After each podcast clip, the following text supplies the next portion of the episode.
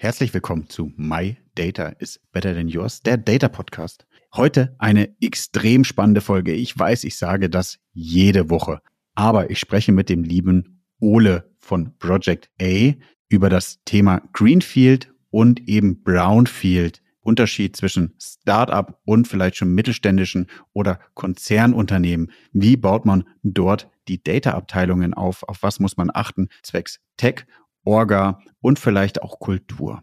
Der liebe Ole und ich haben dann relativ schnell entschieden, dass wir zwei Folgen daraus machen. Heute hört ihr die Folge zum Thema Greenfield, Startup und Scale-up. Viel Spaß! Neue Folgen jeden Freitag. In dieser digitalen Welt gibt es einen speziellen Faktor, der über Erfolg und Misserfolg entscheidet. Daten. Doch nur die wenigsten wissen sie für sich zu nutzen. Wer seine Kunden verstehen will, um ihnen das bieten zu können, was sie brauchen, kommt um ein professionelles Datenmanagement nicht herum. Jonas Raschedi interviewt andere Experten aus den Data-Bereichen und zeigt Schritt für Schritt, wie genau das funktioniert.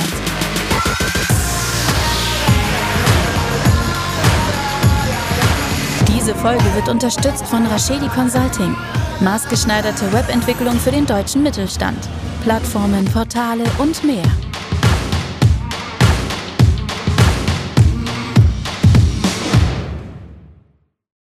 Herzlich willkommen zu My Data's Better Than Yours, der Data Podcast. Schön, dass ihr eingeschaltet habt. Wie eh und je, wie jede Woche ein spannender Gast, der liebe Ole, der stellt sich nämlich jetzt gleich selber einmal kurz vor, sagt, wo er arbeitet und dann wird's meiner Ansicht nach eine sehr, sehr, sehr spannende Folge. Ja, hallo Jonas. Schön, dass ich da sein darf. Mein Name ist Ole und ich arbeite bei Project A. Vielleicht einigen deiner Zuhörer schon bekannt. Project A ist ein Risikokapitalgeber, also ein VC-Fund. Was wir hoffentlich etwas anders machen als andere VC-Funds, ist, dass wir einen sehr starken operativen Fokus haben. Das heißt, neben unserem Investment-Team haben wir noch 100 Leute bei uns im Büro oder leider in den letzten zwei Jahren eher zu Hause sitzen, die ähm, in operativen Teams unsere Investments unterstützen. Das heißt, wir investieren in ein vielversprechendes Unternehmen und schauen dann aber auch, wo liegen da tendenziell Lücken, die wir mit unseren operativen Mitarbeitern schließen können im Bereich Marketing, Product, IT und halt auch Data und Analytics. Und das ist das Team, das ich bei Project A leite. Es teilt sich in einen technischen Bereich auf, eher so Data Engineering, Data Science und in einen eher Business-focused Teil, nämlich Analytics bin seit sechs Jahren Project, bei Project A, habe da schon viel gesehen und freue mich darüber, heute ein bisschen bei dir berichten zu können. Ja, das, deswegen finde ich so spannend. Danke, Ole, weil, weil ihr die Situation habt. Ihr seid ja, kann man fast sagen, wie eine Beratung, wenn ich euch damit vergleichen darf. Ähm, mit dem Hintergrund, dass ihr nochmal ein viel, viel größeres Interesse dafür habt, nicht nur Tagessätze zu verkaufen, sondern die Unternehmen auch zu skalieren. Und das ist das Spannende weil du vielleicht nochmal aus unterschiedlichen Unternehmen, aus unterschiedlichen Reifegraden von Unternehmen bewerten kannst, wo so die Data-Reise hingeht, wo wir gerade stehen und was so ein paar Tipps und Tricks sind, um da weiter voranzukommen. Oder du hast ein bisschen im Vorgespräch gesagt, ihr unterscheidet das Thema Investment in zwei äh, Themen. Und ich glaube, darüber könnten wir uns auch entlanghalten. Könntest du die beiden einmal ganz kurz erklären? Na klar. Also einerseits investieren wir in vielversprechende, sehr, sehr frühe Unternehmen. Diese können dann teilweise nur einen MVP eines ersten Produkts haben, vielleicht sogar nur Slides. Das sind also kleine Teams mit einem sehr, sehr spannenden Gedanken, den wir dann versuchen, von einer Seed Series A Stage ähm, sehr früh mit zu unterstützen und wachsen dann hoffentlich zusammen mit dem Unternehmen, unterstützen da operativ und wie du schon sagst, immer eher mit dem Ziel, dass letztendlich der Wert unseres Anteils in dem Unternehmen wächst und nicht unbedingt um Tagessätze zu verkaufen. Das ist uns auch in der Tat wichtig. Der andere Topf an Investments, die wir auch ein, zwei, dreimal im Jahr machen, sind sogenannte Private Equity Co-Investments, wo wir in gestandene Unternehmen investieren, die von unserer Expertise dann profitieren und denen wir so ein bisschen bei der Digitalisierung helfen. Das sind dann also wirklich etablierte Geschäftsmodelle mit massiven Umsätzen, die aber davon profitieren, dass wir einfach digital noch mal etwas unter die Arme greifen das Produkt vielleicht nochmal verbessern, die Website aufhübschen oder auch am Data Warehouse rumschrauben. Und deswegen zwei an sich sehr unterschiedliche Ansätze, aber trotzdem spannend, weil wir aus den frühphasigen wie aus diesen etwas gestandeneren Unternehmen sehr, sehr viel mitnehmen und lernen können. Ja, ich glaube, das sind auch die, die zwei Lager, wenn, wenn man die so bezeichnen kann, die es gibt. Nämlich die einen, die ähm, als im Startup-Scale-Up-Bereich arbeiten, die die grüne Wiese noch vor sich haben und da Data aufbauen. Die haben eher, glaube ich, die Situation, dass sie sehr schnell reingehen. Kannst du auch gleich nochmal deine Meinung dazu sagen? Und bei den alteingesessenen Unternehmen, jetzt mal bös gesagt, ist eher die Situation, dass du viel politische und Kulturthemen hast, um zu gewährleisten, dass du die Datensilos aufreißt. Ja, also absolut, da stehen ähm, uns unterschiedliche Herausforderungen bevor. Ich glaube, kulturell wie technologisch bewegt man sich in der Tat da auf unterschiedlichen Ebenen. Ähm, wenn du, wie man so schön sagt, mit einer grünen Wiese startest, kannst du natürlich ähm, ja auf einem relativ weißen Papier kennzeichnen, welche Themen sollt ihr eigentlich angehen, wie löst man diese mit Daten, welche KPIs nutzt man, um das dann zu messen und welche Technologie setzt man dafür idealerweise ein. Da geht es dann eigentlich eher darum, relativ schnell sichtbare Erfolge zu erzielen und dem Unternehmen bei seinem sehr spannenden Wachstum zu unterstützen. Das ist so der Early-Stage-Bereich. Die Herausforderungen sind also hier andere, ein, ein, gutes, performantes Team aufzubauen, die richtigen Technologien zu wählen, aber auch die richtigen Themen anzugehen. Wenn wir da eher auf den sozusagen Brownfield-Bereich schauen, bei gestandenen Unternehmen, das ist für uns auch sehr spannend, da mit unserem Team zu unterstützen, weil einfach hier wirklich viele Daten vorliegen und sich daraus, wie du weißt, ähm, sehr interessante Anwendungsfälle einfach ergeben. Man kann viel mehr mit wirklichem Machine Learning arbeiten. Man kann wirklich tatsächlich tiefgreifende Analysen mit längerem Zeithorizont auch fahren. Aber hier gilt es eher auf der kulturellen Ebene bestimmte Probleme anzugehen. Wie werden Daten richtig vielleicht noch manuell eingetragen im ERP? Was gibt's da für Prozesse? Welche Rolle spielt sowas wie Data Governance? Dazu hattest du in der Vergangenheit ja eine spannende Episode. Das sind also kulturell oder prozessual viel, viel wichtigere Themen als dann eher auf der grünen Wiese. Und da müssen wir dann relativ gut jonglieren. Ist dein Gefühl bei, bei, bei Startup, dass die schon, das Buzzword Modern Data Stack, also dass die schon sehr modern unterwegs sind? Was sind da so die Herausforderungen ist? Oder ist, ist dein, oder lass uns das einmal ganz zurückdrehen. Ich glaube, um Data zu machen, brauchst du jemanden, der Data kann. Aktuell wird, glaube ich, ist wahrscheinlich eher Personalunion gemacht. Irgendwann schafft man jemanden zu holen. Was wäre, oder wenn du das, vielleicht kann man es gar nicht verallgemeinern, Ole, was ist so der erste typische Data Hire? Ja, spannende Frage, die sich auch unsere Gründer immer wieder stellen.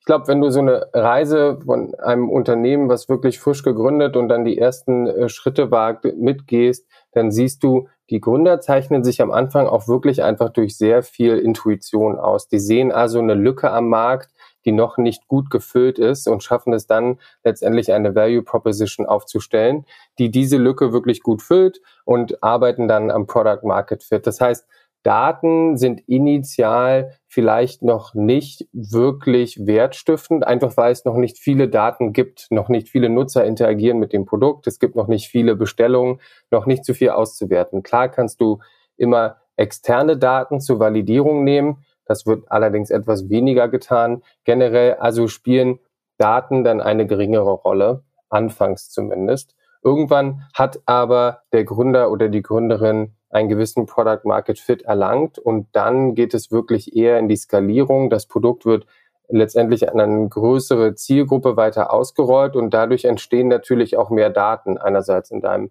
Sales Funnel, andererseits dadurch, dass Nutzer wirklich mit deinem Produkt ähm, interagieren und gewisse Tracking Needs entstehen. Wo wird man den ersten Data Hire ansiedeln? Oft siehst du das daher im Produktbereich zum Beispiel, weil hoffentlich das Unternehmen relativ datengetrieben schon herausfinden will, wie werden bestimmte Features wirklich adoptiert, führen diese dazu, dass Nutzer aktiver sind und auch zurückkommen. Das heißt, da entstehen dann relativ früh gewisse Data Needs und die werden dann oft aus dem Produktbereich beantwortet. Das heißt, das ist auch eine ganz gute Stelle, um einen ersten Analysten vielleicht zu erstellen. Und, aber es gibt auch natürlich andere Ansätze, wenn zum Beispiel Marketing eine große Rolle spielt und du von Anfang an relativ viel Budgets da reinkippst, dann ist jemand, ähm, der sehr, sehr analytisch in der, in der Marketing-Budgetverteilung ähm, ansässig ist, natürlich auch sehr wertvoll. Sehr, sehr, sehr spannend. Das heißt, ähm, kann man schon sagen, gibt es so eine Logik zentral, dezentral, Hub, Hub and Spoke, also so eine, äh, eine Mischung? Wie ist deine Erfahrung? Oder sagst du, pass auf, die, die müssen so schnell wachsen, wie du gerade sagst, dann schmeißt du erstmal die Data-Leute auf die Themen, wo Wachstum ist, wie Product, Google Analytics sozusagen, drauf ja. skalieren. Und ich, ich bin eben auch immer der Meinung, wenn du Data anfängst, und da wird mich deine Meinung interessieren, oder? Ist so, optimier doch erstmal alle einzelnen Punkte, die du optimieren kannst mit Data. Ja? Also, wie du sagst, Marketing, jemanden drauf, Produkt, jemanden drauf. Das kann natürlich auch der, der, der, die gleiche Person sein, aber sozusagen so aufzubauen. Und dann nochmal einen Schritt zurück wenn der Reife, Reifegrad existiert ist und dann das zentralisieren und weiter wachsen. Weil sonst hast du das Problem, dass du, wenn du versuchst, diese Orga reinzuprügeln, du erstmal so langsam wirst, dass du nicht gut genug skalieren kannst. Genau, ich glaube, da am Anfang zu viel Strukturen zu schaffen, da äh, kann man sich auch selbst dann zu schnell Grenzen setzen, einfach weil das Unternehmen an sich auch noch sehr schnell pivotieren kann und einfach in eine andere Richtung geht, die sich als kommerziell vielversprechender darstellt. Das heißt, wie du schon sagst, da zu früh, zu früh zu viele Organisationsstrukturen zu schaffen, macht vielleicht gar nicht so viel Sinn. Anfangs ist es also in der Tat so, dass unterschiedliche Bereiche wie Product Marketing oder Sales da gewisse Data Needs erstmal selber handeln. Das sind dann gar nicht unbedingt wirklich dedizierte letztendlich Personen, die zu 100 Prozent an Daten arbeiten, sondern tatsächlich die Produktmanager, die Marketingmanager, die sich mit den Daten auseinandersetzen. Ich glaube, dann läufst du halt irgendwann in die Problemstellung, dass sich Leute aus unterschiedlichen Teams in einem Meeting treffen und sehr, sehr unterschiedliche Zahlen an den Tag legen, wenn es darum geht, wie viel Umsatz machen wir eigentlich, wie viele Nutzer haben wir oder wie ist die Conversion Rate. Das ist für uns immer ein sehr, sehr starkes Signal, jetzt etwas mehr zu zentralisieren und wirklich in den ersten Data Hire zu investieren. Das ist dann eine Person, die sozusagen sehr generalistisch ähm, an die Sache rangeht, sich in unterschiedlichen Bereichen auskennt, aber nicht einem bestimmten Bereich zugewiesen ist. Das wollen wir vermindern, ein, äh, das wollen wir idealerweise vermeiden, einfach weil dann die Priorisierung nicht klar gegeben ist. Wenn du also deinen ersten Data Hire im Produktbereich anstellst, dann kann es sehr gut sein, dass eigentlich nur Produktdatenthemen umgesetzt werden und Marketing so ein bisschen links liegen gelassen wird.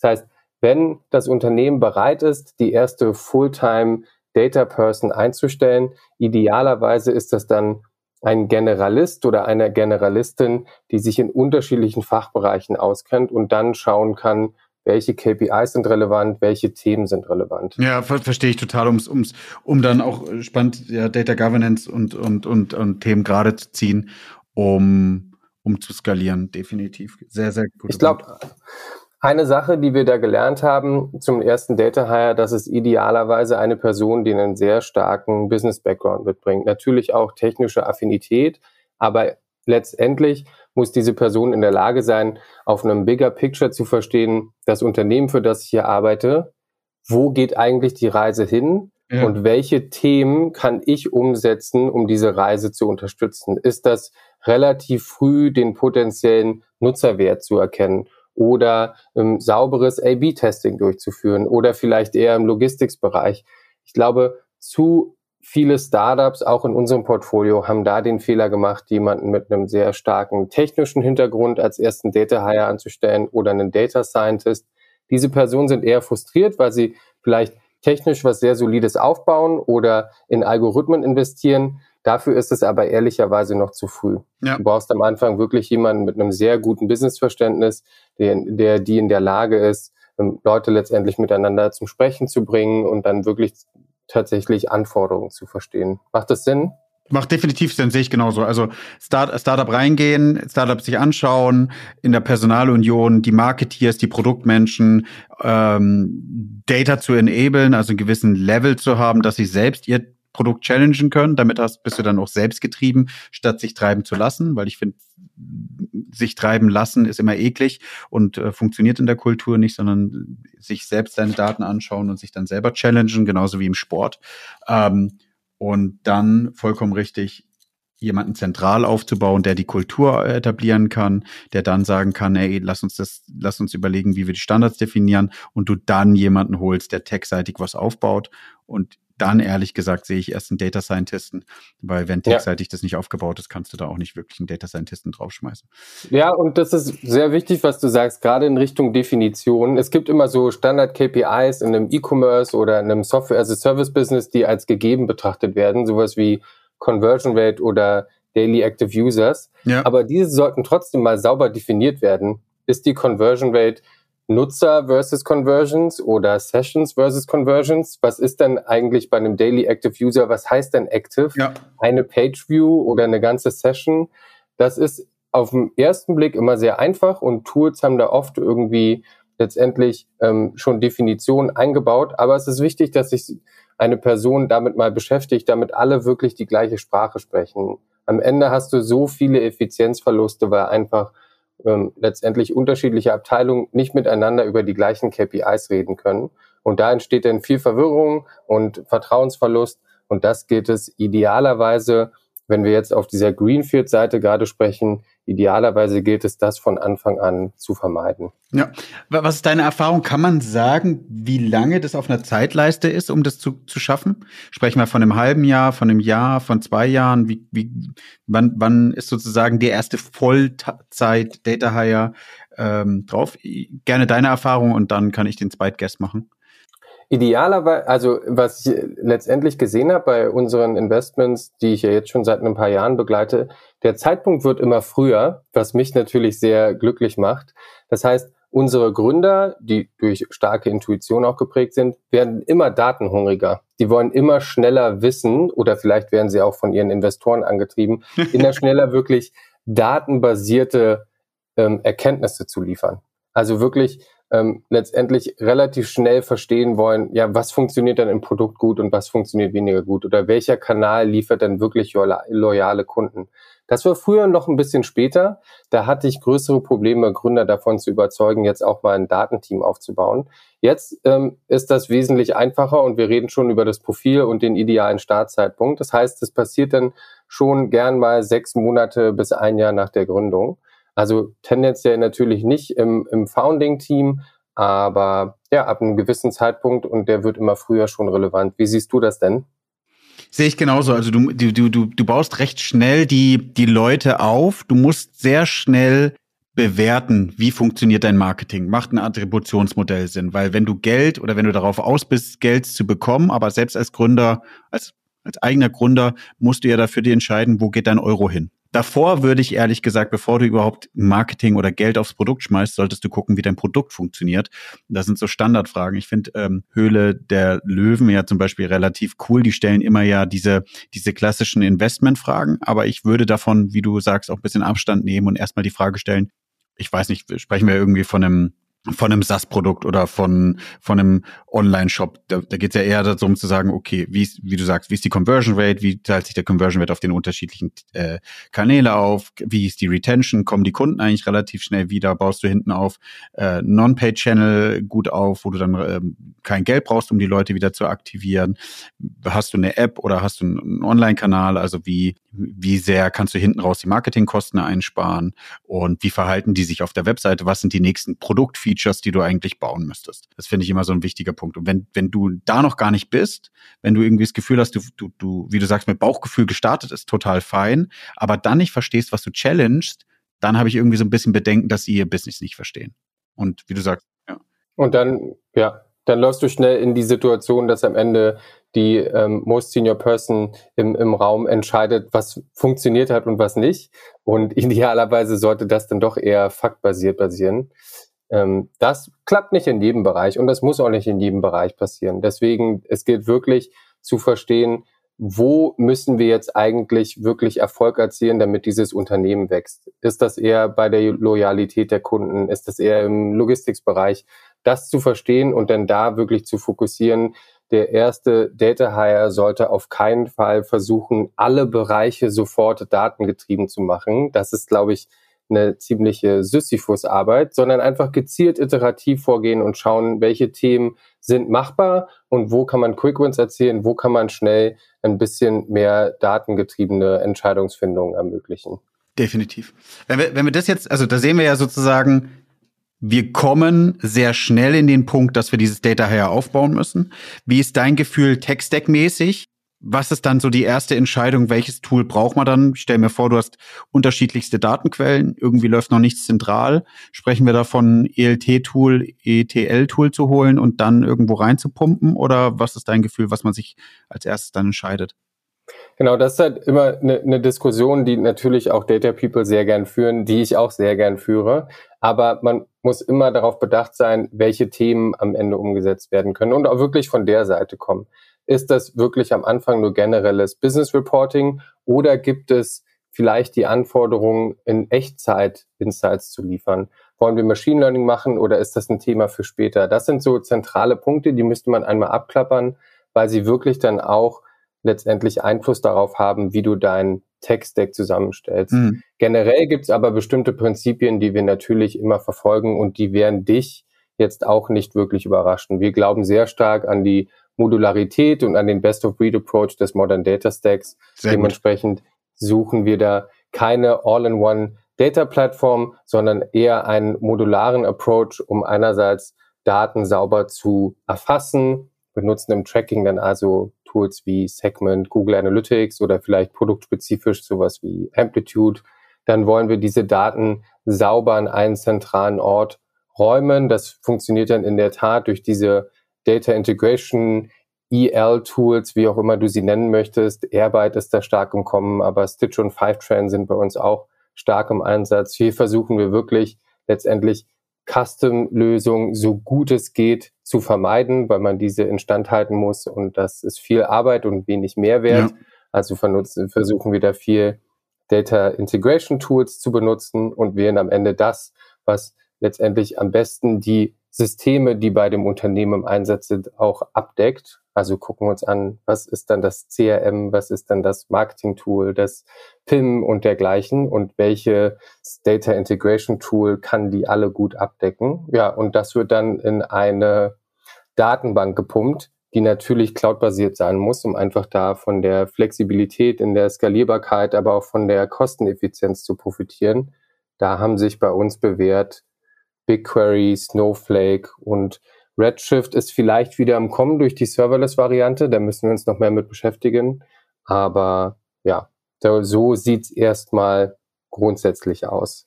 Knallt ihr dann relativ schnell auch ein Visualisierungstool schon drauf?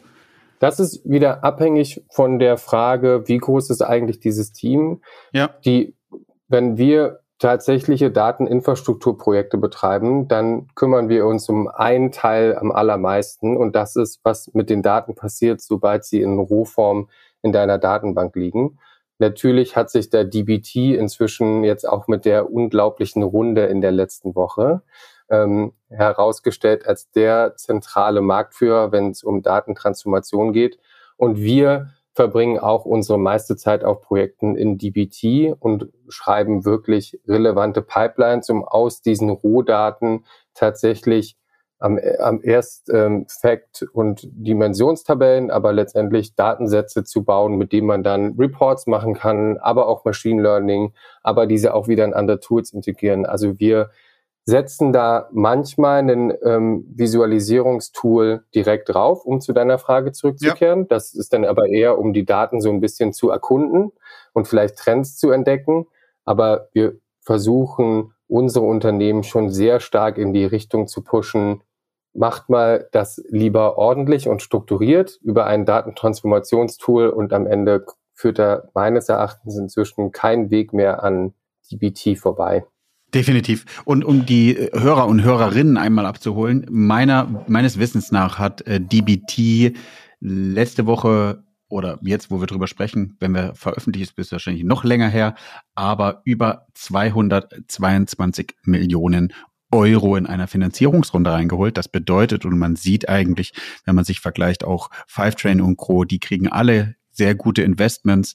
Das heißt, ähm, viele der Investoren und der Ventures verstehen auch, dass in die Tools investiert werden kann, weil der Markt sich etabliert. Nicht nur, ähm, Ole, weil ja die, die, die Startup Scale-Ups jetzt gerade sich so weit entwickeln und auf Daten achten, sondern vor allem auch, weil die großen Konzerne oder mittelständischen Unternehmen, die es schon seit Jahren gibt, auch sagen, lasst uns mit im Data Game dabei sein. Und das ist ein, ein, ein interessanter Punkt, nur um da kurz einzuhaken, weil am Ende entsteht jedes Tool im modernen Data Stack ähm, sehr, sehr mit einem sehr, sehr spezifischen Fokus, wie DBT mit der Datentransformation.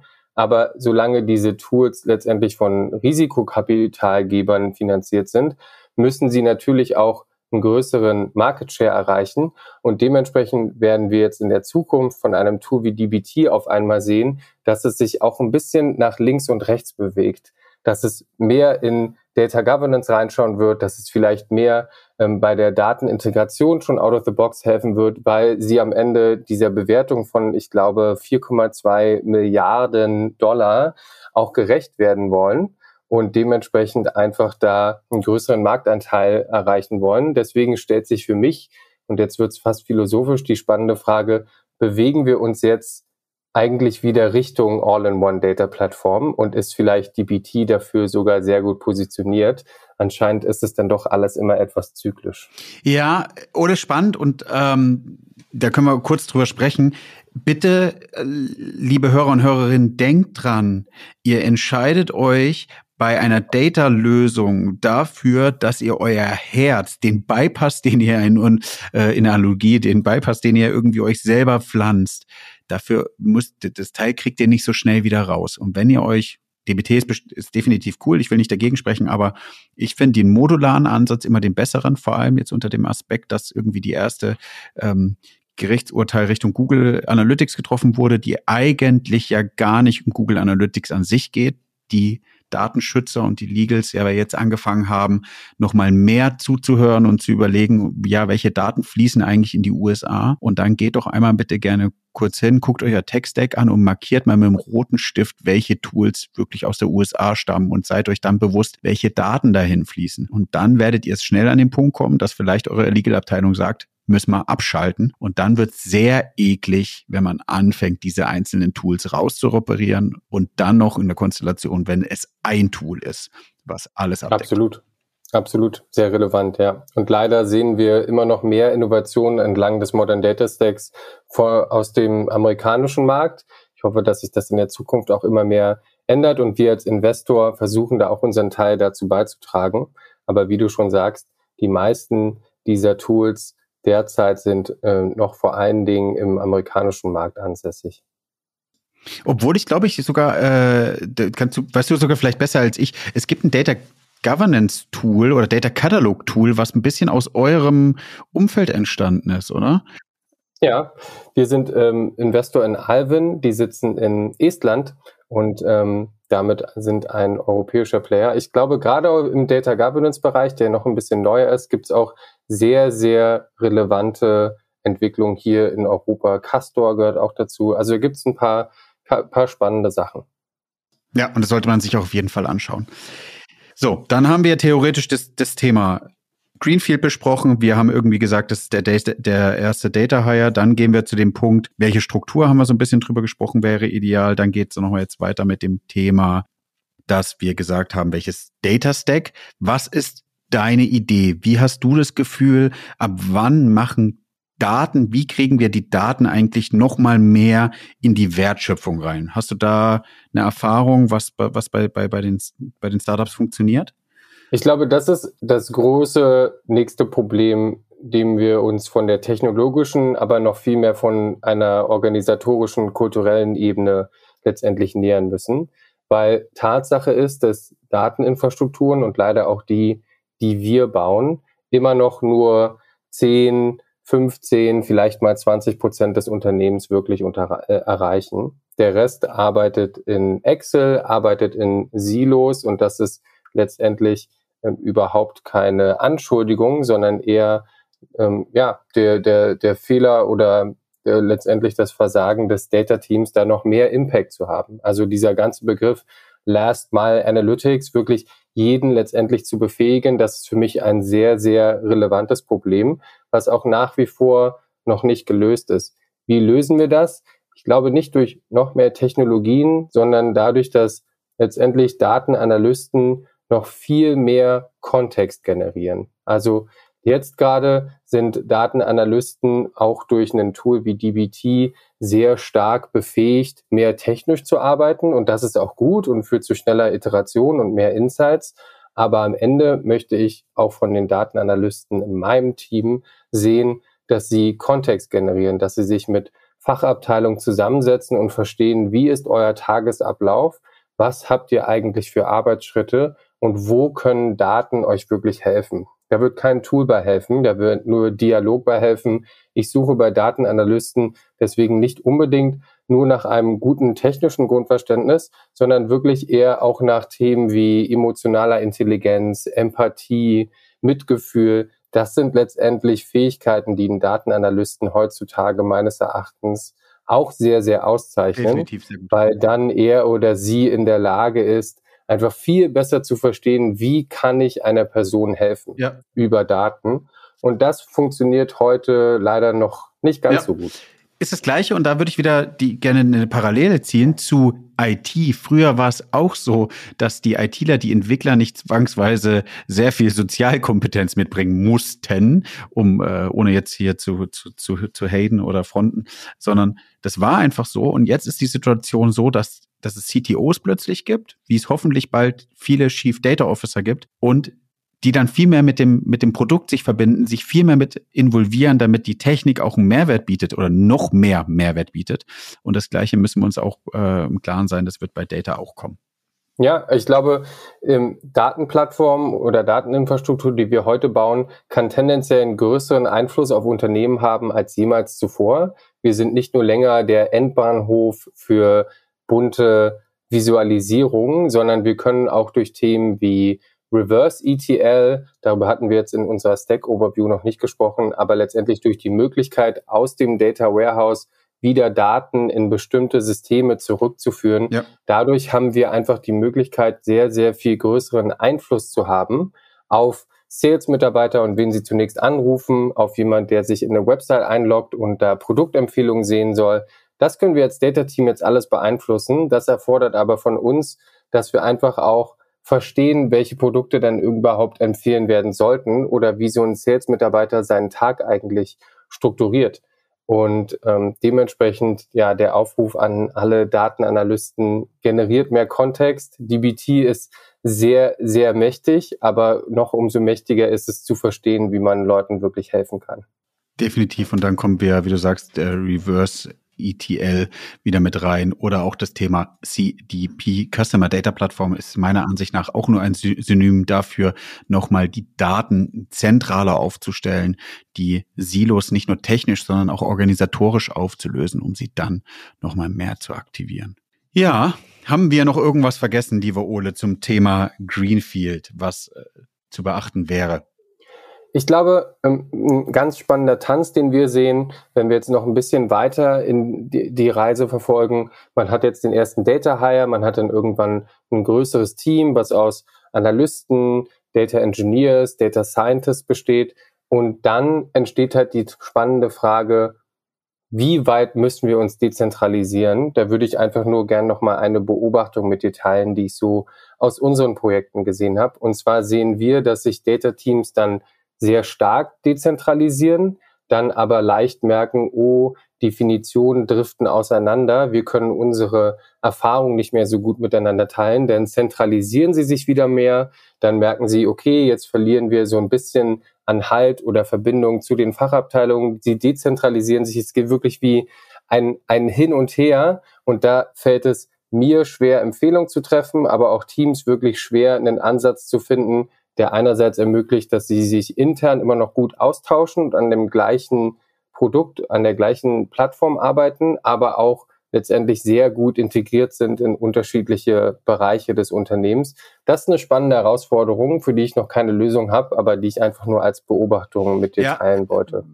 Meine These ist da jetzt aktuell, wie du sagst, erster Data Hire oder jeweils die Aufgaben in den jeweiligen Teams lassen, gewisse Größe erreichen, dann anfangen zu zentralisieren, also ein zentrales Team aufzubauen.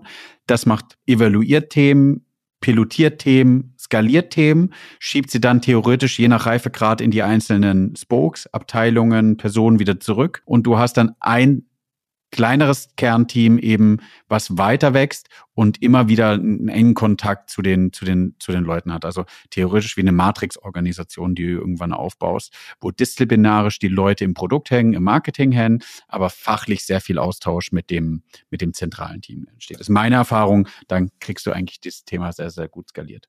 Mhm. Ja, spannend.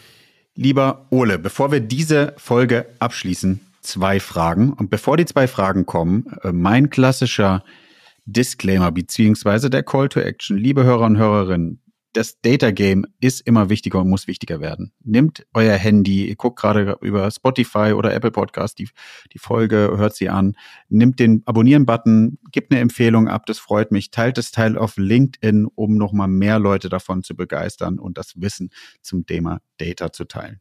So, lieber Ole, zwei Fragen. Die erste Frage, was machst du privat mit Daten? Nutzt Ole privat überhaupt Daten oder sagt er, da habe ich gar keinen Bock mehr drauf? Und die zweite, wie würdest du dein Data Game im beruflichen mit einem Filmtitel beschreiben, der vielleicht schon existiert oder den du jetzt frisch für uns erfindest? Ähm, Erstmal zum privaten Bereich, ja, da nutze ich Daten selbstverständlich. Ähm, da könnte man jetzt meine Oma fragen. Damals auf Wohnmobilreisen saß ich vorne und habe gezählt, Autos welcher Farbe uns überholt haben und darauf schon Statistiken gefahren. Da hat sich also die Karriere als VP Data and Analytics dann doch frühzeitig ähm, erkennbar gemacht. Heutzutage benutze ich Daten ähm, vor allen Dingen, um meine sportlichen Aktivitäten auszuwerten. Ich versuche sportlich sehr aktiv zu bleiben, betreibe da tatsächlich äh, ja, vielseitige Sachen und versuche dann immer herauszufinden, wie fit ich eigentlich bin, basierend auf dem, was meine Uhr so misst. Exportiert er Sachen und ähm, schreibt er dann auch SQL drauf. Das macht Spaß, wenn ich dafür Zeit habe, um das so ein bisschen mehr auszuwerten. Cool. Zweite Frage?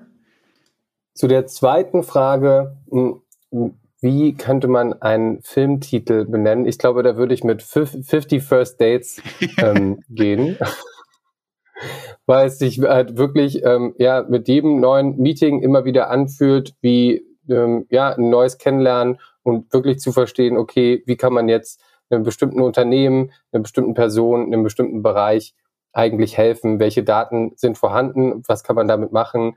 Und da beginnt immer wieder ein ähnliches Gespräch, was immer wieder ähm, einen anderen ähm, letztendlich Ausgang hat. Und das fühlt sich ein bisschen an wie 50 First Dates. Ja, ich glaube, man, man, man äh, sollte, sollte allen auch nochmal gesagt haben, die jetzt vielleicht hier eher Team Scale-Up Startup sind, bitte achtet darauf, das Thema dauert eine Weile, verliert nicht die Geduld, meldet euch bei Ole oder bei mir, um vielleicht auch noch mal ein paar Fuck-Up-Stories äh, zu hören, damit ihr nicht das Gefühl habt, ihr seid da alleine und bei euch funktioniert es nicht. Das dauert und es wird auch eine Weile dauern, aber ihr werdet dann wenn ihr die Erfolge seht, sehen, dass die auch langfristig sind und dass sie sich meistens dann auch so etablieren, dass äh, man dadurch lange zehren kann. Absolut. Man ist, glaube ich, nie fertig im Data-Bereich. Wenn man es gut tut, dann entwickeln sich sogar immer wieder neue Themen und dann ist man auf der richtigen Reise.